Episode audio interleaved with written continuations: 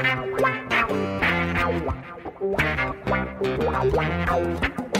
dois na barreira, correu, o rei atirou. Gol!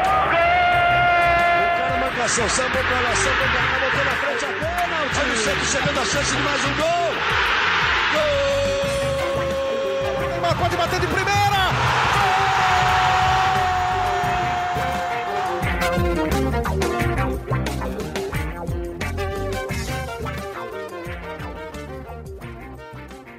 Orgulho que nem todos podem ter. Este é o GE Santos na edição de número 247. Eu sou Bruno Gutierrez, estou aqui com Iago Rudá e Isabel Nascimento para falarmos do clássico Santos 0, Corinthians 1, derrota doída na Vila Belmiro por torcedor santista, especialmente pelo primeiro tempo que o Santos fez, estava com um jogador a mais, parecia que tudo ia ser festa, véspera do aniversário do Rei Pelé, mas no final das contas o Roger Guedes avançou sozinho e acabou com a alegria do torcedor santista.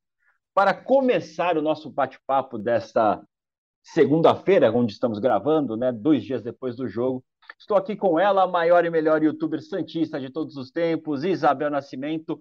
Bel, o que falar deste Santos e Corinthians? Bom dia, boa tarde, boa noite, Bel. Bom dia, boa tarde, boa noite a todos e a todas, Bruno e Iago. Cara, eu não queria falar nada, né? Mas vocês estão me obrigando, mas então a gente vai ter que falar. Porque assim, cara, é o que você falou, assim, eu acho que foi um dos jogos mais tristes. Um, a gente teve esse ano, né, o 2 a 0 contra o Red Bull, que depois se tornou é, que depois se tornou um empate. É claro que a gente teve alguns jogos que você fala, puta, merecia, mas no final o Santos tomou. É claro que a derrota absurda contra o Corinthians esse ano é a mais sentida, mas eu acho que o jogo de ontem ele dói muito porque ele não estava um jogo ruim, né? O que você já comentou, um, um não foi um primeiro tempo interessante, foi um primeiro tempo bom, muito bom, primeiro tempo interessante assim de articulação, primeiro tempo do Santos ofensivo, sabe, um Ângelo jogando muito bem. Só que como a gente vem pontuando, né?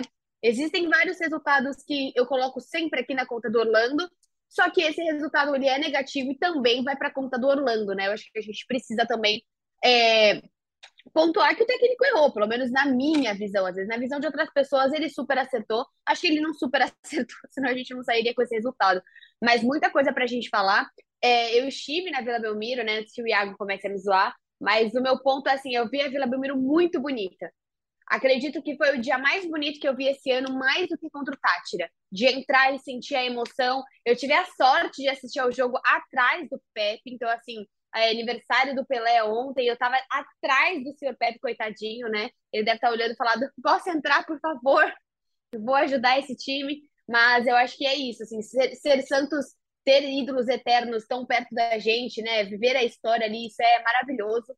Mas de fato, ontem, nem o Pepe, nem eu, nem ninguém viu uma boa partida, um bom resultado, né? Acho que no segundo tempo aconteceu algo muito parecido quando aconteceu com o Palmeiras. Até quando o Yuri foi, quando o Yuri foi expulso, né? Agressivaço, né? Um Yuri maluco ali, cabeça fora de si, assim. O Yuri e a torcida em cima dele, enchendo o saco dele. Nossa, eu nunca vi um xingamento tão expressamente bem feito por uma Vila Belmiro inteira em cima do Yuri, assim. Foi realmente a, a Vila Belmiro inteira falando é, Oi, Yuri, né?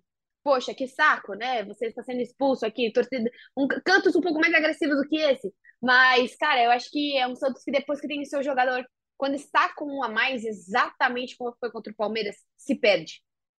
Até o momento que o Yuri foi expulso, eu falei, puta, agora acho que o Santos vai se perder. E se perdeu, aí veio o Barbosa, e aí. E aí vocês já sabem o roteiro final dessa história. E aí o resto é história, né, Iago Rudá? É isso mesmo? Tá na conta do Orlando essa mexida, né? No intervalo ele sacou o Rodrigo Fernandes, que vinha sendo um dos melhores defensores do time na Então, eu na tinha partida. achado que ele estava machucado, viu? Acho que tanto que no meu vídeo eu não falo tão mal assim do Orlando, porque ali ali assistindo, né, eu falei, putz, levou uma baita entrada do Yuri, deve ter sentido, foi o que eu pensei. Mas depois ainda que eu soube que ele estava bem e pelo que eu ouvi de boatos ali do vestiário, ele ficou ligeiramente incomodado. Não é para menos, né, Iago? Tem, fazendo uma partida exemplar, sem tomar cartão, que já é uma raridade para o Rodrigo. E daí ele é sacado no intervalo para entrar o Lucas Barbosa, que durou 13 minutos em campo. Fala, Guti, fala, Bel, fala também os Santistas e as Santistas que nos acompanham. Bem, antes de eu entrar no mérito do Orlando, é, quero já deixar um recado aqui. Se tiver algum funcionário do Santos aqui que trabalhe no Sócio Rei, por favor, proíbam Isabel de ir para Vila Belmiro, porque, meu Deus do céu, que pé frio que essa mulher tem. É... Não, tô brincando, Bel, tô brincando, tô brincando. É... Cara, agora falando sério, é, eu acho que o, que o Orlando errou em tirar um dos melhores jogadores dele é, naquela partida. E o, o time do Santos, nesse clássico com o Corinthians, acho que no primeiro tempo, como o Abel muito bem falou, o Santos foi melhor. Eu concordo que o Santos foi melhor. Mas o Santos foi melhor porque o Santos estava com mais vontade de vencer. O Santos estava ligado no jogo, estava aceso, estava disputando bola. O Corinthians não estava afim, né? Eu acho que é isso. Não, tipo, o Santos conseguiu perder para um time que estava zero afim de ganhar. Não, o Corinthians estava de ressaca. Assim, o Corinthians, eu tinha até conversado com o Gilfrida durante a semana que eu falei, falei para ele, falei, cara, eu acho que o Santos vai ganhar esse jogo porque, assim, qualquer cenário, o Santos vai vai pegar o Corinthians numa situação melhor. Porque se o Corinthians fosse campeão do Brasil, ah, campeão da Copa do Brasil, na quarta-feira contra o Flamengo, o Corinthians ia chegar numa ressaca lá por ter ganho um título, um título difícil. E se o Corinthians perdesse, o Corinthians também chegaria na Vila mal, porque ia estar tá com, assim, com a energia todo, toda para baixo. E foi o que aconteceu. O Roger Guedes, inclusive, dá uma entrevista no campo, ele falou que ele estava desanimado, que ele não estava ali com tanta vontade de jogar como ele já esteve em outros jogos do Corinthians. É, eu também acho que o Santos foi prejudicado pela arbitragem. É, não, não, na, minha, na minha opinião, a, o segundo cartão para o Lucas não existiu, não teve falta naquele lance, o Santos foi prejudicado. Só que, pô, do segundo tempo, o Santos perdeu aquela empolgação, perdeu aquela energia, perdeu aquela vontade de, de ganhar o clássico, e no finzinho do jogo, o Corinthians tem um jogador que desequilibra, que é o Roger Guedes, e ele fez uma jogada individual, saiu, arrancou ali pela, pela esquerda e fez o gol. Olha, eu cubro o Santos aqui no, no GE desde, desde o começo de agosto, é, desde o empate com o Fluminense na Vila Belmiro. De lá para cá, eu vi algumas derrotas é, doloridas do Santos. É, o, o jogo pros, contra o Ceará no Castelão, dois erros individuais. O jogo contra o Goiás na Vila, até mesmo o jogo contra o Galo, que o Santos faz, empata o jogo ali nos acréscimos e no lance seguinte faz um pênalti. Mas para mim essa é a pior derrota é, de então, a pior derrota do segundo turno do Santos, porque tava com o jogo na mão, é, tava jogando melhor, tava jogando em casa, era a chance do Santos virar para os seus concorrentes no Campeonato Brasileiro e falar assim, ó, é o seguinte, eu tô na briga pela Copa Libertadores. E você perde um jogo contra um time que é, não tem tanto objetivo assim no Brasileirão, tava mal, é, estava mal psicologicamente, tinha acabado de perder uma final, um clássico, enfim, uma derrota péssima do Santos. É, é verdade, Iago, até porque se o Santos ganha esse clássico, iria a 46 pontos. Hoje, São Paulo e Atlético Mineiro estão com 47. Tudo bem que o Atlético ainda vai enfrentar o Fortaleza, né? Enquanto estamos gravando, ainda tem um jogo à noite para fechar a rodada, mas daria muitas chances do Santos seguir nesse sonho pela vaga para a Copa Libertadores, agora está um pouquinho mais distante, né? são quatro pontos para oitavo colocado, ainda matematicamente possível, mas realmente tira um pouco desse ânimo né, do, do torcedor Santista. Bel, eu queria saber também, vendo como torcida, como você está vendo é, essas mexidas que o Orlando faz até na lista de relacionados? Por exemplo, tem muito torcedor criticando que o Natan saiu de titular para nem ser relacionado para essa partida, por exemplo, do Corinthians, e o Auro, que muita gente já dava como cata fora do baralho do elenco, agora aparece como reserva, entra porque o Madison sente ali fadiga né, muscular, e daí precisa colocar o Auro.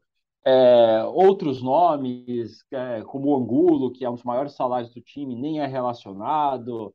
É, Carabarral, que foi contratado para ser talvez a solução para esse meio de campo do Santos, também não aparece mais nem na lista de relacionados, não está nem no banco de reservas. Como a torcida do Santos tem visto é, essas mexidas do Orlando Ribeiro dentro do elenco? Olha, Bruno, eu acho que bem mal, né? Eu acho que. Porque não tem explicação, né? Não tem explicação tirar o Natan, não tem explicação você não levar, por exemplo, na última partida, você tem um Marcos Leonardo lesionado e você não tinha ninguém, né? Você sempre precisa levar o Juan ou o Angulo. né? E você precisa, você deve explicações sobre Juan ou Angulo. Por que, que você está utilizando um, por que, que você não está utilizando o outro? Não faz sentido a questão do Auro, a gente não sabe a parte técnica, né? Porque pouquíssimo a gente consegue ver é, dos próprios treinos, mas assim, você tirar o Natan também é algo bem complicado, porque era um jogador que estava fazendo a diferença e que precisa de tempo, né? É ali um, um lugar que você tem o Matson, que às vezes, claro, fez o gol na outra partida, é um cara que às vezes faz a diferença. Eu, eu gosto do Matson, não acho que o Matson é tudo isso de terrível, não, mas eu acho que as pessoas começam a não entender o Orlando, né? Eu acho que é um pouco disso. Eu me incomodo com a ausência do próprio Zanocelo, né? É claro que entrou num nessa partida no outro, mas para mim deveria entrar mais. Ele tem essa insistência no sangue e ao mesmo tempo, por exemplo, ontem tirou, sábado tirou o Ed Carlos que eu não entendi o porquê, que é um cara que ele super apoia. Eu acho que o Orlando tem coisa assim. O Orlando ele precisa de explicar um pouquinho melhor a linha de pensamento dele e talvez seja um pouquinho mais de noção de negócio. Talvez ele tenha uma noção muito mais do futebol, da base, mas talvez a gente precise entender um pouquinho mais de negócio, que é como você falou. Não é só Angulo, é um cara que custa 700 mil. E é um cara que a gente precisa, se não vai fazer nada, vai ter que vender ele. Porque senão você só perde não, não utilizando o Angulo. E, cara, outras pessoas discordam de mim, mas assim, eu não acho o Angulo tão ruim assim. Ele é um cara que pode ser objetivo, que pode ajudar, e o Santos deveria entrar mais com ele, principalmente agora, né? Eu acho que a partir do momento, talvez, que conseguir os 45 pontos, né? Porque eu acho que essa métrica aí, a gente fica, o coração do, do Santista fica mais tranquilo, precisa utilizar, precisa utilizar esses jogadores. E ontem, de fato, ele erra na construção é, de não, por exemplo, de não levar o Natan, erra nas substituições, tirar o Ed Carlos, tirar o Rodrigo Fernandes. Eram os dois que estavam melhor em campo. Depois ele tirou, tirou o Ângelo, me falaram que acho que o Ângelo estava meio cansado tal, mas para mim o Ângelo foi o único no primeiro tempo, assim, não o único, mas o Ângelo estava meio soteudo ontem, né? Toda jogada passava por ele, ele estava criando isso, porque o Santos estava sem meio de campo. Então, acho que sim, eu acho que o Orlando ele acaba pecando um pouquinho sobre essas escolhas que não é nem só não colocar, né? É nem levar para a partida. Iago, é, a Abel citou um pouquinho das substituições do Orlando no clássico.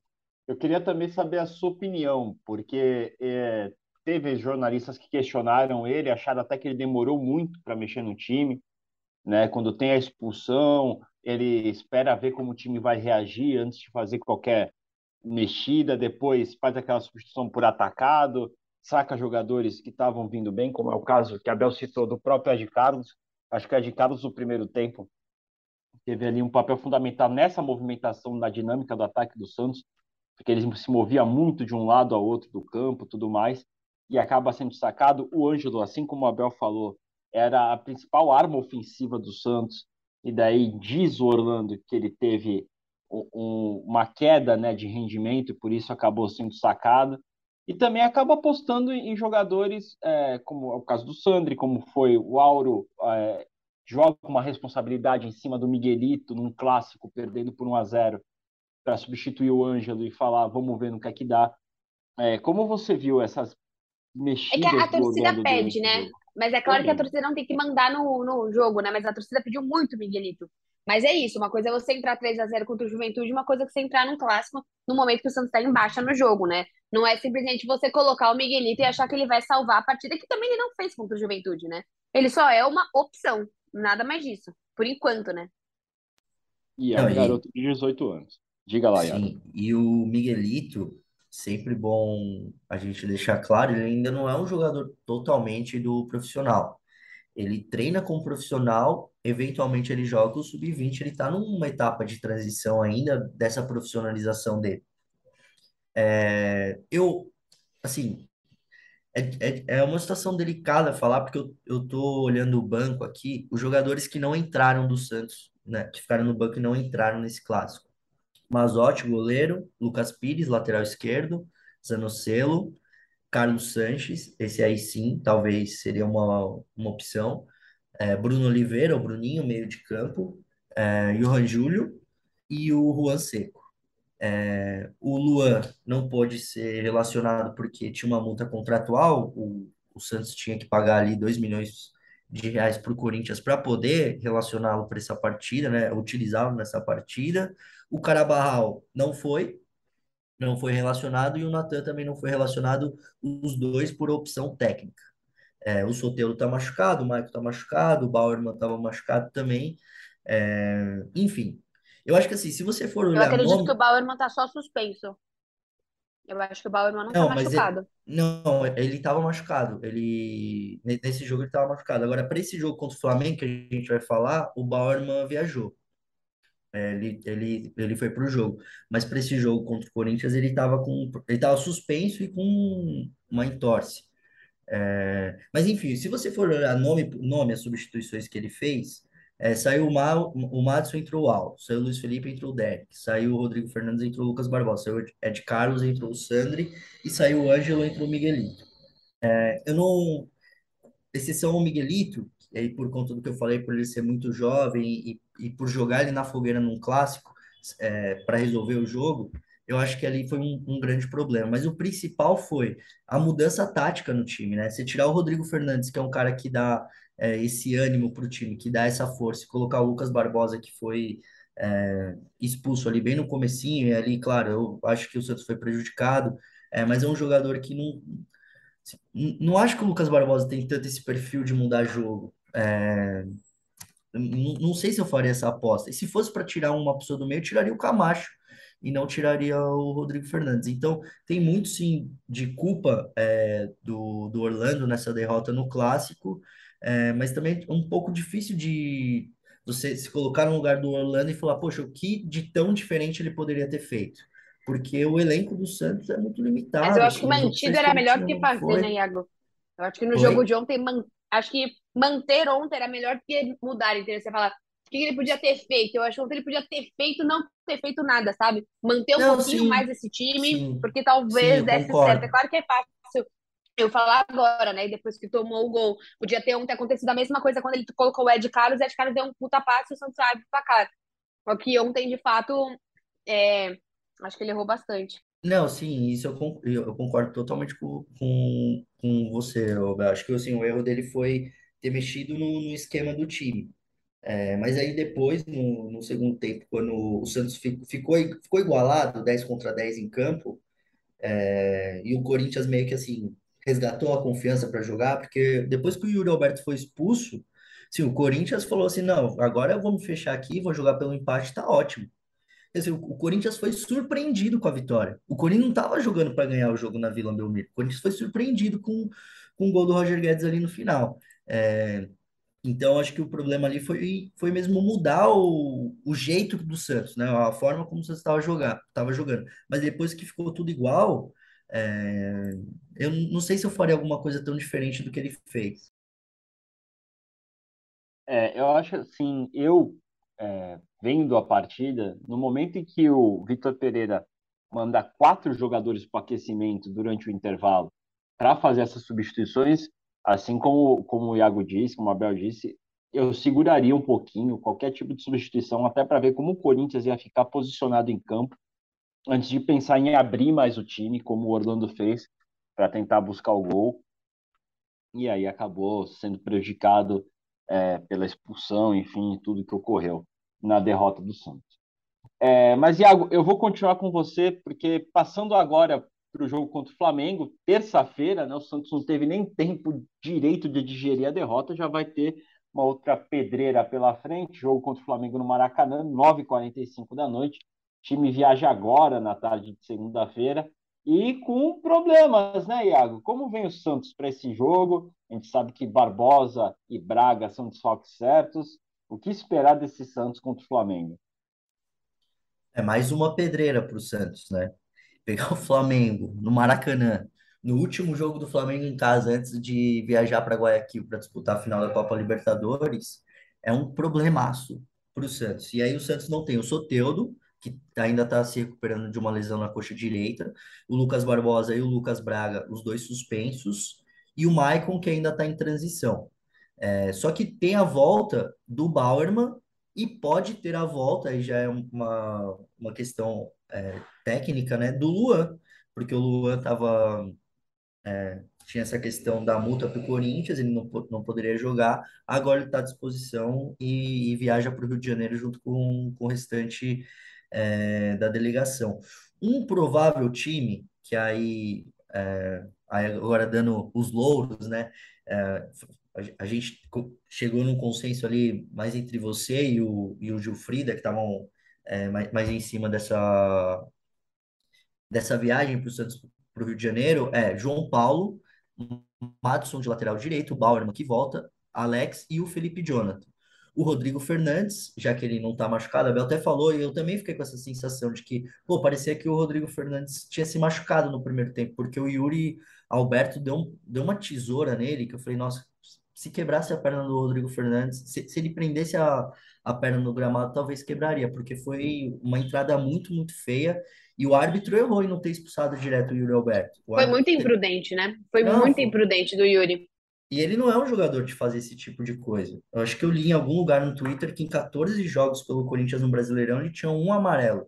Contra o Santos ele tomou dois em 40 minutos e essa falta no Rodrigo Fernandes assim, é um lance, poxa, criminoso do, do Yuri Alberto. Ele não tem esse perfil. É, mas enfim, o Rodrigo Fernandes está bem, vai, vai para o Maracanã e vai ser titular contra o Flamengo. Aí o meio deve ser Rodrigo Fernandes, Camacho, e aí tem uma dúvida de, de quem quer ter essa terceira peça no meio de campo, se é o Sanches, se é o Zanocelo ou até mesmo é, o Luan. E aí o Ed Carlos, né? São quatro, eu falei três, são é um, um 4-4-2. Rodrigo Fernandes, Camacho, Sanches, aí Zanocelo, Luan e o Ed Carlos na frente, o Ângelo ou o Marcos Leonardo. E por que isso? Porque o Santos não tem opção no ataque. É, os, dois outros, os dois outros jogadores que mais entram, o Lucas Barbosa e o Lucas Braga, estão suspensos, o Soteudo está machucado ainda, e aí no banco você vai ter o Juan, você vai ter é, o Angulo, você vai ter, enfim, esses jogadores que compõem o ataque do, do Santos, mas eles muito pouco entram, assim, quase nada resolvem para o Santos no Brasileirão. É um jogo dificílimo, dificílimo para o Santos. Eu acho que se o Santos não vencer, o que é bem provável para a gente é, se o Santos não vencer o Flamengo no Rio, eu acho que assim, acaba mesmo essa história de Libertadores e aí é pensar é, numa melhor, numa melhor é, colocação no Campeonato Brasileiro, pensando na premiação mesmo, do quanto que a CBF paga por posição, porque é muito, muito provável que o Santos agora dispute a Copa Sul-Americana depois dessa derrota no Clássico. Mas a gente tá vendo, a ideia é um Flamengo misto, não é? Pelo menos. É, não que seja fácil existem alguns jogadores titulares do Flamengo que estão querendo jogar porque não querem ficar 10 dias sem entrar em campo, né? Para não perder ritmo de jogo. Então, alguns jogadores do, do, time A, do time das Copas do Flamengo, devem estar em campo amanhã no Maracanã. Bel, o que, que você acha desse jogo aí? Apesar que, assim, o Santos, quando pegou o Flamengo no passado do jeito que o Santos estava, foi lá e conseguiu vencer por 1 a 0 com o gol do Marcos Leonardo, se eu não me engano, e com o Gabigol perdendo o pênalti, né?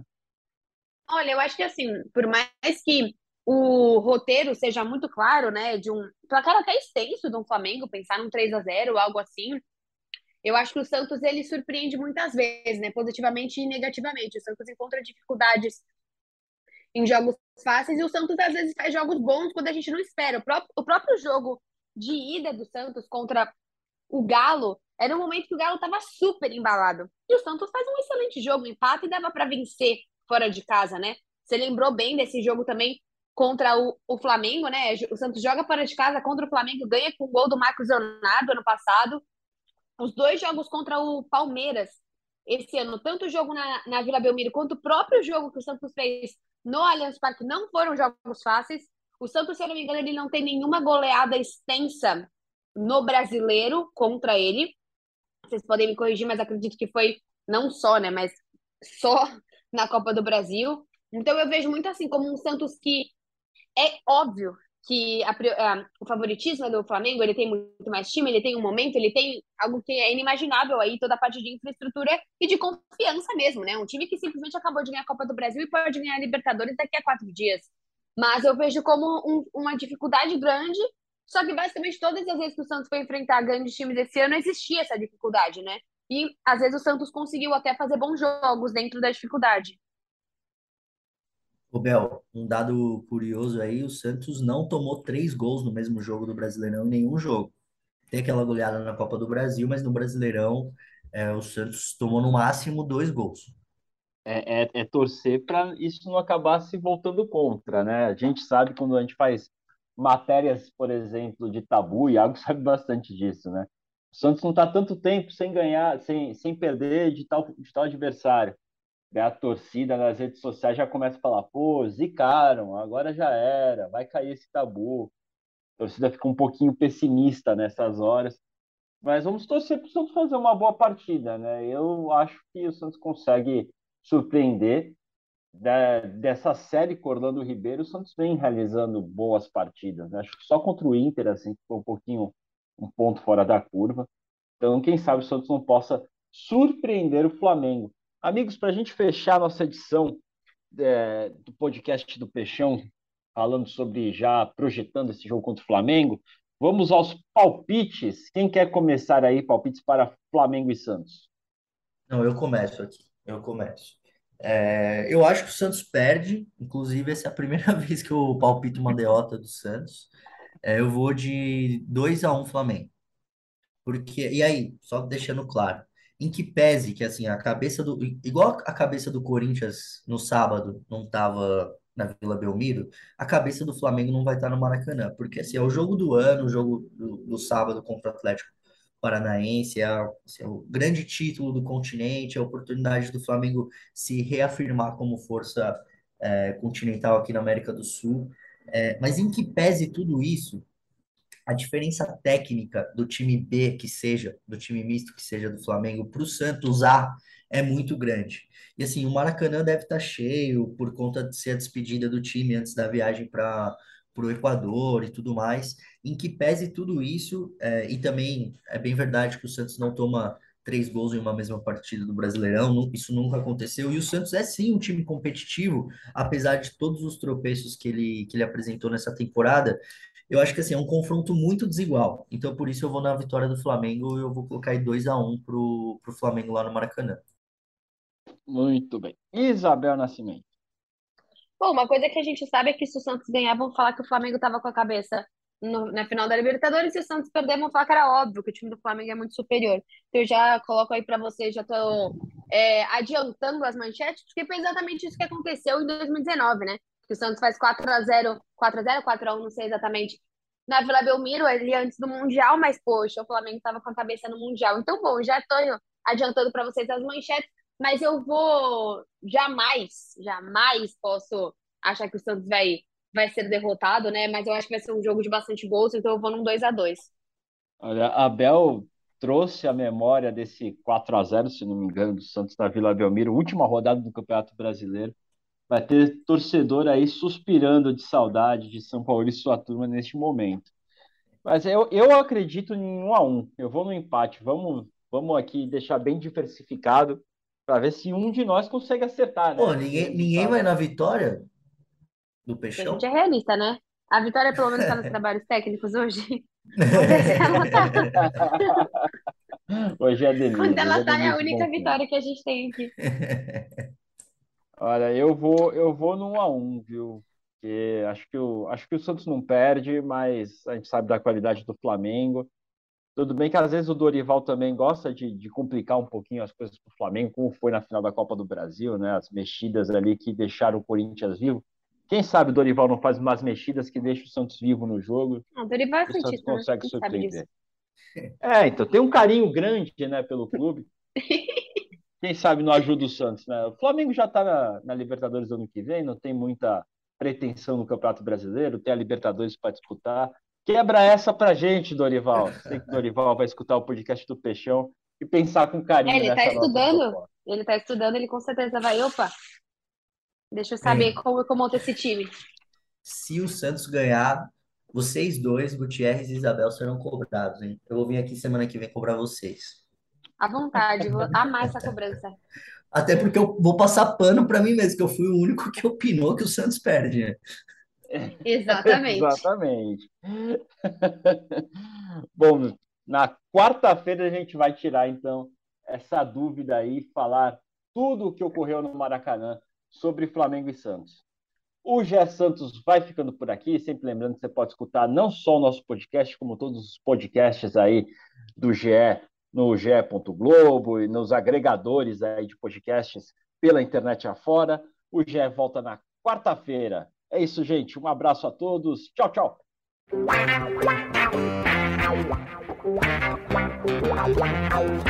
Pelé, dois na barreira, correu, o rei atirou. Gol! O cara manca a ação, samba com ela, samba com ela, botou na frente a pênalti. Olha o Santos chegando a chance de mais um gol. Gol! Neymar pode bater de primeira.